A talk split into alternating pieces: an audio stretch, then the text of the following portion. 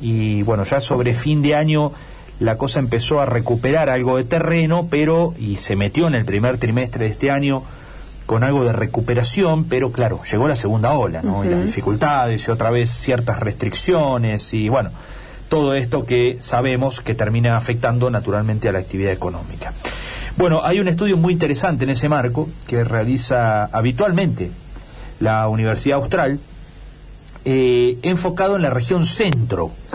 Esto es Córdoba, Santa Fe, Entre Ríos, que uno a priori podría decir tres provincias que tienen un fuerte empuje desde la actividad agroindustrial en general, ¿eh?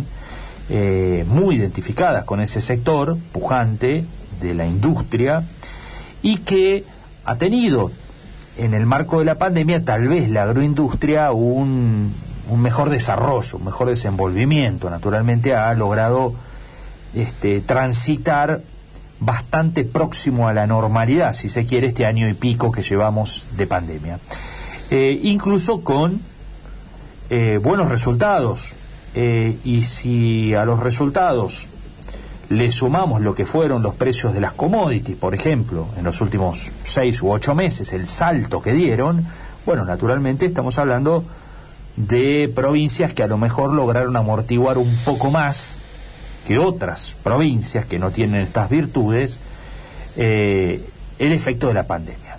Bueno, la Universidad Austral, decíamos, eh, puso la lupa sobre la región centro, estuvo analizando las distintas actividades económicas que se desarrollan tanto en Córdoba como en Santa Fe y en Entre Ríos, bueno, y fueron sacando algunas conclusiones de quiénes fueron los sectores un poco más eh, beneficiados, otros un poco más castigados por esta pandemia, eh, en un análisis muy detallado ¿sí? y muy interesante que se volcó en un trabajo que se dio a conocer sobre el cierre de la semana eh, pasada. Ana Navarro es economista, justamente responsable de ese trabajo, gentilmente nos atiende y ya la estamos saludando. Ana, ¿cómo va? Buen día. Buen día, ¿qué tal? ¿Cómo están? Bien, muchas gracias por atendernos. Bueno, a priori, la región centro tuvo algún amortiguador más que otras regiones de la Argentina para enfrentar esta pandemia por su característica de composición económica? Bueno, te escuchaba mencionar al principio el tema de la producción este, de las cadenas agroindustriales sumado a los precios. Te diría que allí eh, vos este, pones el apuntás eh, correctamente a un sector que eh, ha sido y es este, uno de los motores esenciales de la producción y del empleo y de las inversiones en la región centro.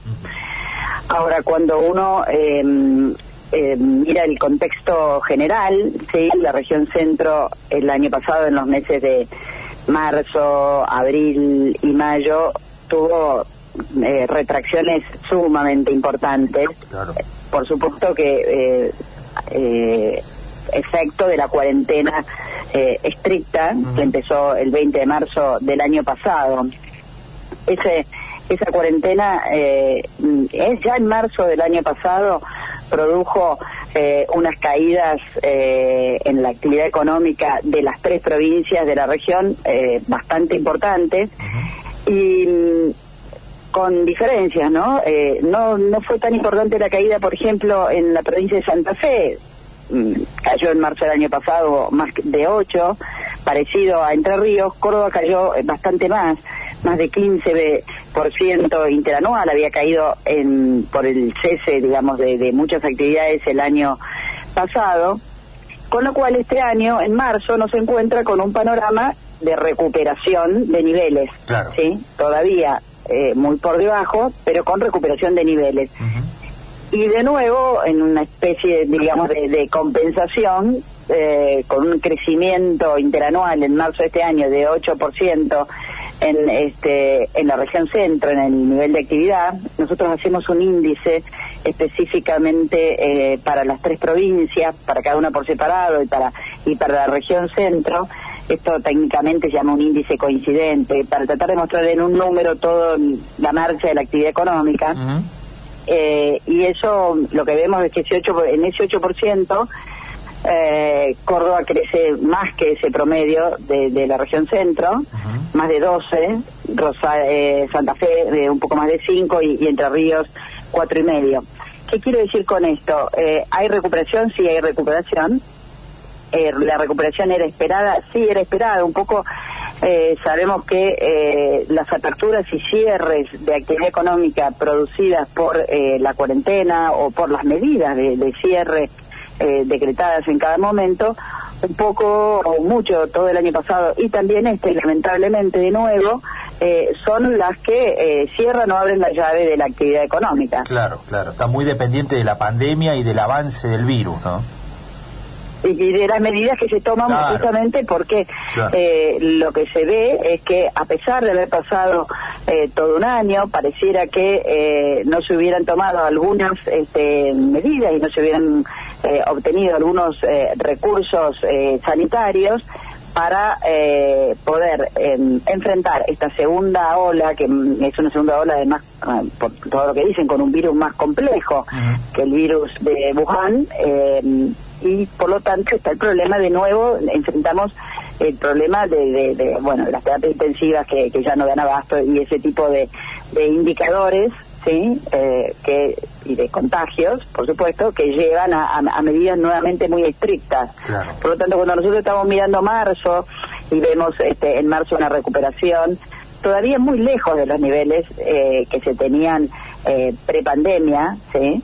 todavía faltando bastante para llegar este, a esos niveles de la economía, pero recuperándose, ¿sí? Pro- probablemente en, en abril volvamos a ver lo mismo, porque en abril la comparación con el año pasado nos va a dar valores de recuperación seguro. Claro, muy buenos. Pero en la medida que vamos llegando a los meses más recientes, que a partir de mayo ya empezó a haber restricciones de horarios, después hubo estos estos cierres así este muy importantes de nueve días y ahora este, los días de semana eh, el cierre no es tan importante, pero los fines de semana sí. Sí.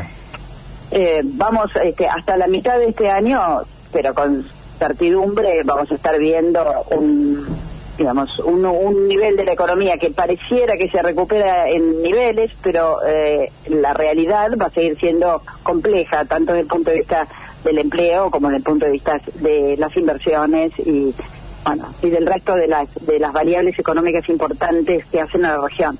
Por supuesto que con la excepción de las cadenas agroindustriales Sí. que si bien golpeadas por políticas públicas como la del cierre de las exportaciones eh, el- y el atraso cambiario, el incremento que hay en este, en los precios internacionales este, de más del 80% en, en varios de, los productos este, de estas cadenas, eh, realmente pi- muestra un panorama o presenta un panorama muy este muy valioso para para todo para todo el sector no Tal cual. Eh, por lo que describías, eh, en el primer trimestre veníamos recuperando niveles perdidos, ¿sí? asomándonos tal vez a buscar el, el nivel prepandemia, si se quiere, acercándonos hacia eso. Eh, ahora, la llegada de la segunda ola, sin lugar a dudas, pone cierto interrogante en esa recuperación, ¿no? Sí, una recuperación también este eh, lenta, diría. Y desigual. Eh, no nos olvidemos que eh, hemos visto eh, una caída en los puestos de trabajo a finales del, del año pasado, o sea, en el último trimestre del año pasado. Sí, claro. Para la región centro, nosotros este, medimos, tomando datos de, de oficiales de INDEC, una pérdida de 38 mil puestos de trabajo en los seis aglomerados que mide el empleo INDEC. Ahora, si nosotros expandimos esos seis aglomerados por lo que representan del total de población al total de la población de la región centro, estamos hablando de un aproximado de más de 70.000 empleos, alrededor de 76.000 empleos, o sea, casi lo duplicamos porque la relación entre población de esos seis aglomerados y población del de, completa de las tres provincias de la región centro es más o menos así de un 50% Ujú. recuperar esa este mm, digamos un ese número eh, de, empleos que se que ya no estaban o de personas que no estaban trabajando al último trimestre del año pasado no es un proceso eh, fácil ni, ni, ni consistente en este año por el, solo hecho de ser este de, de haber una gran incertidumbre que sí permite a las empresas, en, en alguna medida, aumentar algunas horas este, de trabajo, pero no, eh, no las está llevando a aumentar el empleo, la cantidad de personas empleadas. Claro, está muy bien. Eh, Ana, en particular hay algunos sectores que les costó un montón, pese a ser justamente integrantes de la cadena de la agroindustria. Digo, pienso en la producción de biodiesel, muy relevante para Santa Fe, la producción de biotanol de maíz, muy relevante para Córdoba. Tuvieron los biocombustibles en general un panorama difícil, ¿no?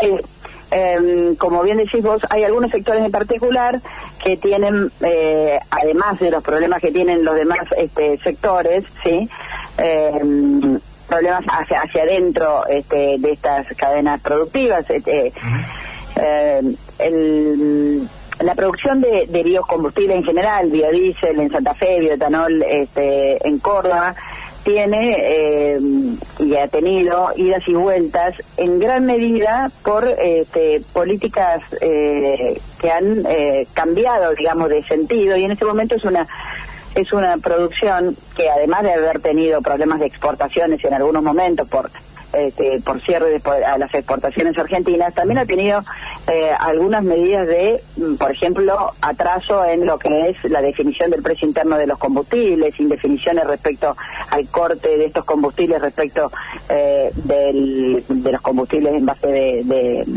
este, bueno, naftas y, combustibles en, base de derivados de petróleo.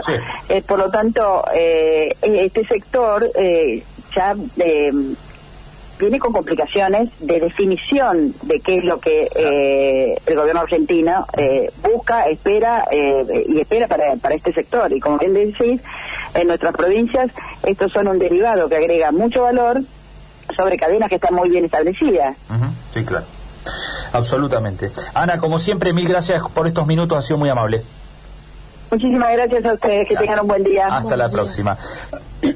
Era Ana Navarro, de la Universidad Austral. Así es, bueno, ella es directora del Departamento eh, de Economía de la Facultad Empresarial eh, de la Universidad Austral, contándonos de este relevamiento que hacen bimestralmente, ¿eh? van actualizando este índice.